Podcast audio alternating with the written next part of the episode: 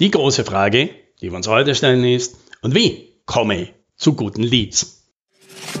Hallo und herzlich willkommen bei 10 Minuten Umsatzsprung, dem Podcast für IT-Unternehmen, bei dem es um Wachstum, Vertrieb und Marketing geht. Mein Name ist Alex Rammelmeier und ich freue mich, dass Sie dabei sind.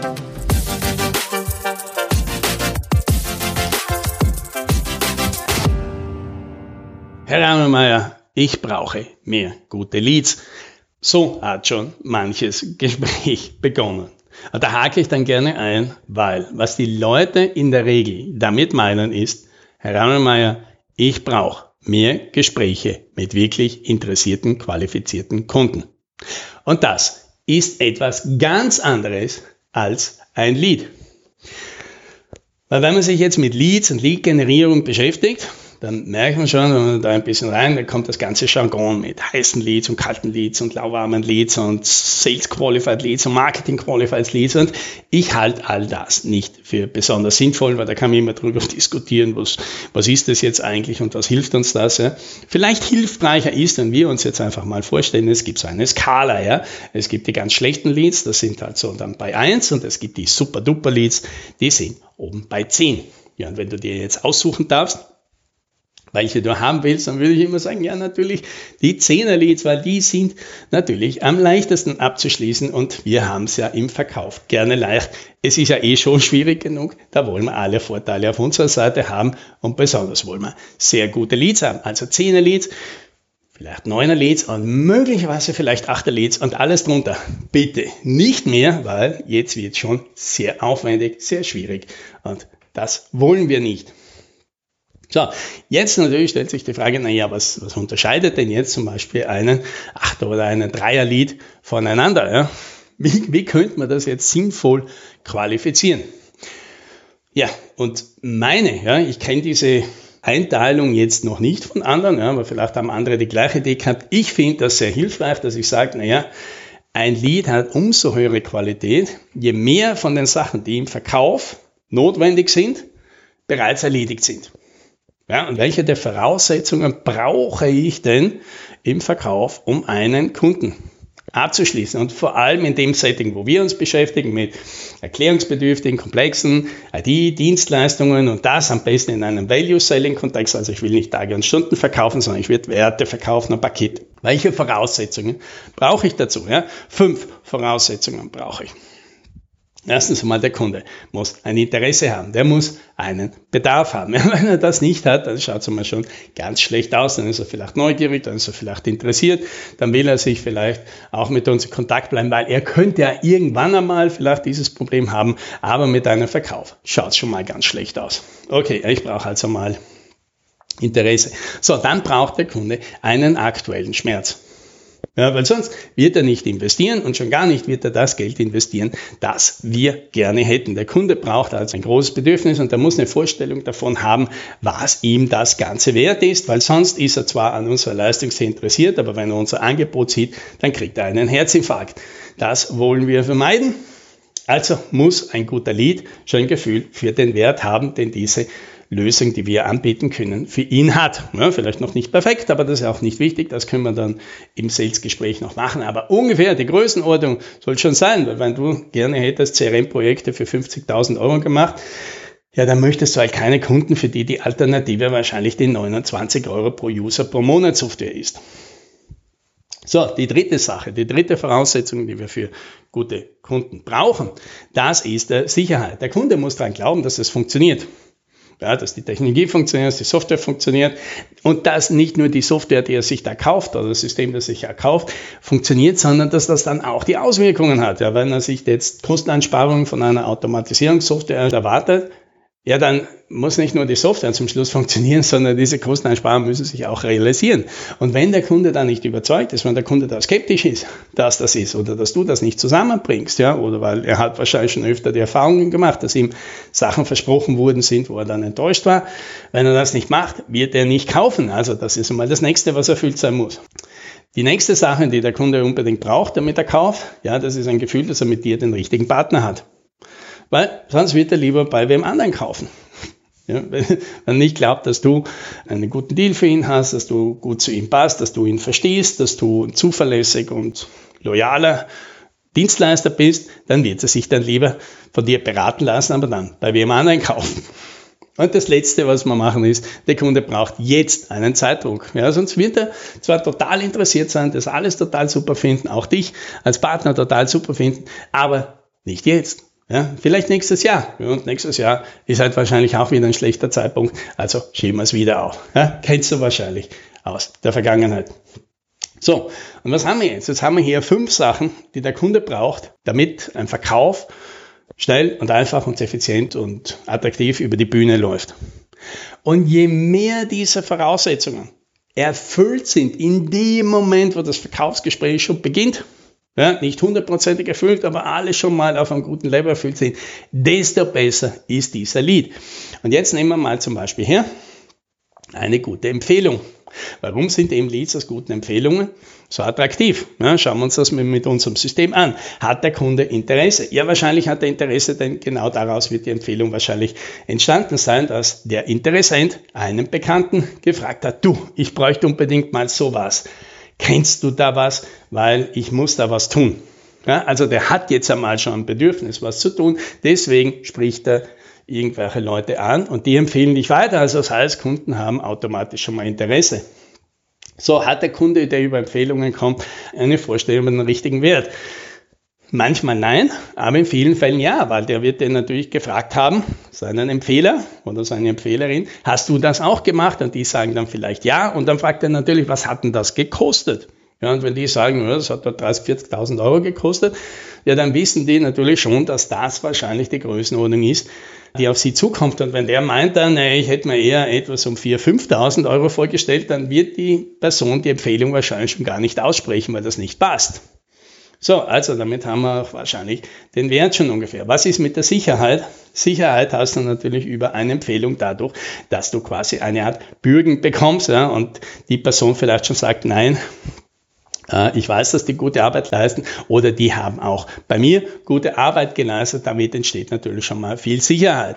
Ja, bist du der richtige Partner? Naja, nachdem du jetzt empfohlen wurdest und jemand anderer sozusagen für dich schon die Hand ins Feuer legt, hast du hier natürlich einen großen Bonus von vornherein. Ja, und ist jetzt der richtige Zeitpunkt? Das ist unsere fünfte Bedingung. Auch das ist wahrscheinlich, weil sonst hätte die Person wahrscheinlich den Kontakt ja gar nicht gesucht, wenn das jetzt nicht ein aktuelles Thema wäre. So, und da merken wir jetzt schon, eine gute Empfehlung erfüllt schon mal in einem soliden Maße alle wichtigen Voraussetzungen, die wir für einen Verkauf haben und deswegen sind das gute Leads. Vergleichen wir das jetzt mit was anderem. Ja? Du machst dieses uh, Social Selling, das gerade stark beworben wird und irgendwie on vogue zu sein scheint. Und was heißt das? Das heißt mehr oder weniger natürlich, du connectest dich meistens irgendwie automatisiert äh, auf LinkedIn mit deiner Zielgruppe und sprichst die an und postest nebenbei ein paar Sachen, schaust dir Profile an, machst halt Kommentare und so weiter. Und Jetzt schauen wir uns mal diese Leads, die da entstehen, in unserer Skala an. Ja. Haben diese Kunden ein Interesse? Ja, das weißt du nicht. Möglicherweise ja, aber höchstwahrscheinlich haben die gerade keinen Bedarf an dem, was du tust, weil diese Leute sind ja einfach nur nach demografischen Kriterien ausgewählt worden. Ja, die sind halt Geschäftsführer von so einer Firma und das sagt natürlich überhaupt noch nichts über den Bedarf aus. So, Nummer zwei, haben die eine Vorstellung vom Wert? Nein, gar nicht. Natürlich, ja, du kannst vielleicht äh, sagen, na ja, wenn jemand jetzt äh, 500 Mann Unternehmen führt, dann wird er vielleicht bereit sein, ein bisschen mehr auszugeben oder auch nicht. Aber auch das ist eine große Vermutung, weil das hängt weniger davon ab, wie groß das Unternehmen ist, sondern eher damit, wie groß der Schmerz des Unternehmens mit deinem Thema ist. Welche Sicherheit bietest du dem Unternehmen? Wenig. Ja, vielleicht hast du natürlich ein Produkt, das unglaublich äh, hoch gerankt ist und ähm, äh, ganz viele Referenzen hat und in den Gartner Magic Quadranten und alles Mögliche austaucht, ja, dann kannst du damit natürlich eine gewisse Sicherheit im Vorfeld erzeugen. Die meisten mit Dienstleistungen haben das alles nicht, also hast du gar keine Sicherheit, die du anbieten kannst. Bist du ein guter Partner? Das kann der, der Kunde natürlich nach einem Chat hier überhaupt nicht abschätzen. Es ist immer noch eine bisschen eine ungewohnte Art der Kontaktanbahnung. Äh, die nicht unbedingt sofort Vertrauen aufbaut. Also auch das hast du jetzt nicht und ist jetzt der richtige Zeitpunkt. Naja, das ist natürlich kompletter Zufall, wann du hier gerade beim Kunden auftauchst. Mit anderen Worten, dieses klassische Social Selling oder auch andere Methoden wie Kaltakquise über das Telefon zum Beispiel oder Flyer verschickt, die haben alle natürlich auf allen Punkten niedriges Kurs und damit kriegst du dann natürlich auch schlechte Leads. Schlechte Leads, die all diese Voraussetzungen nicht erfüllen und in der Qualität der Leads ganz sicher nie auf eine 8 oder 9 oder 10 kommen. Jetzt kann man natürlich argumentieren und sagen, ja, ist mir egal, äh, wenn einer von 100 was wird, dann zahlt sich das für mich aus. Ja, und das ist eine durchaus legitime Sichtweise. Und wer das mag und die Energie hat, die Zeit hat und die Frustrationstoleranz hat, da durchzutun und, und das alles sehr effizient aufsetzt, ja, bitte, dann kann das durchaus funktionieren. Ich weiß, dass es Leute gibt, Unternehmen gibt, die arbeiten so und die arbeiten auch erfolgreich so. Meine typischen Klienten sind das nicht. Ich persönlich mag das auch nicht. Das heißt nicht, dass es schlecht ist, heißt nur, dass es für mich nicht passt. Was ist also die Alternative, die für mich passt und die ich empfehle? Das ist natürlich Content Marketing, denn Content Marketing produziert die gleich guten Leads wie Empfehlungen. Warum? Ja, schauen wir uns wieder mit unserem System an über dein Content Marketing positionierst du dein Thema. Insofern werden sich nur Leute bei dir melden, die natürlich Interesse an deinem Thema haben. Ja, also Interesse schon mal abgehakt. Über den Wert, da hast du natürlich Möglichkeit, über deinen Content das zu erzeugen. Du kannst natürlich auch klar machen, in welchen Größenordnungen du unterwegs bist. Du kannst natürlich klar machen, was deine Leistungen alle bringen. Du kannst das alles aufschlüsseln. Du kannst das vorrechnen. Du kannst dem Kunden helfen, Gedankenmodelle zu erfinden, mit denen er seinen Wert bestimmen kann. Und deswegen werden sich in der Regel Leute an dich wenden, die schon die Vermutung haben, das ist meine Größenordnung.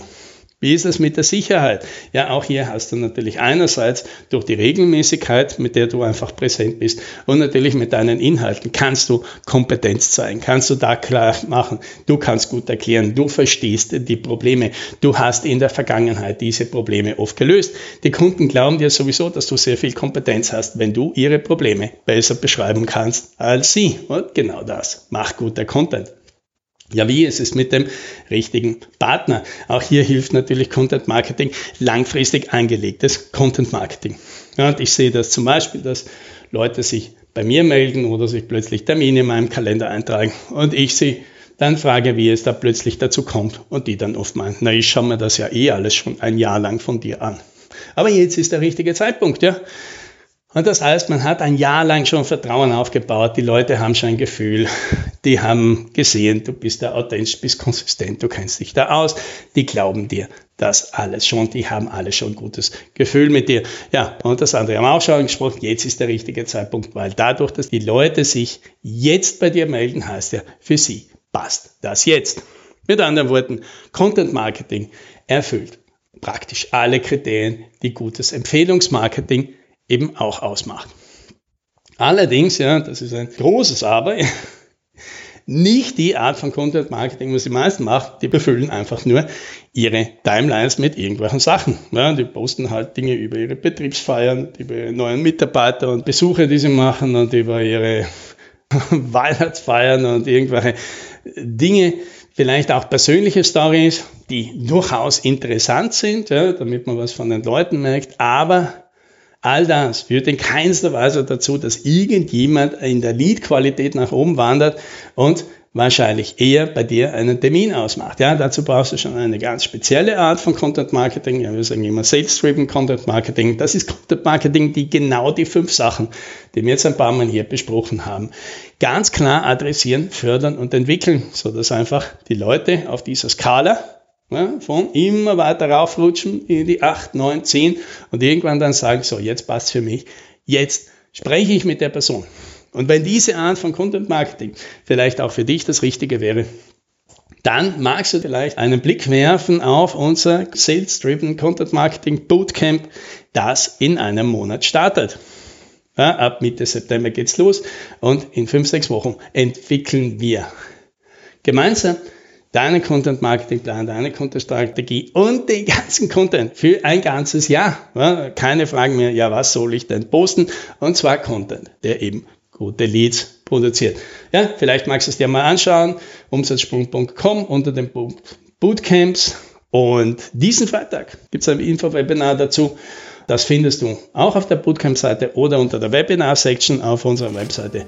Vielleicht magst mal reinschauen. Würde mich freuen.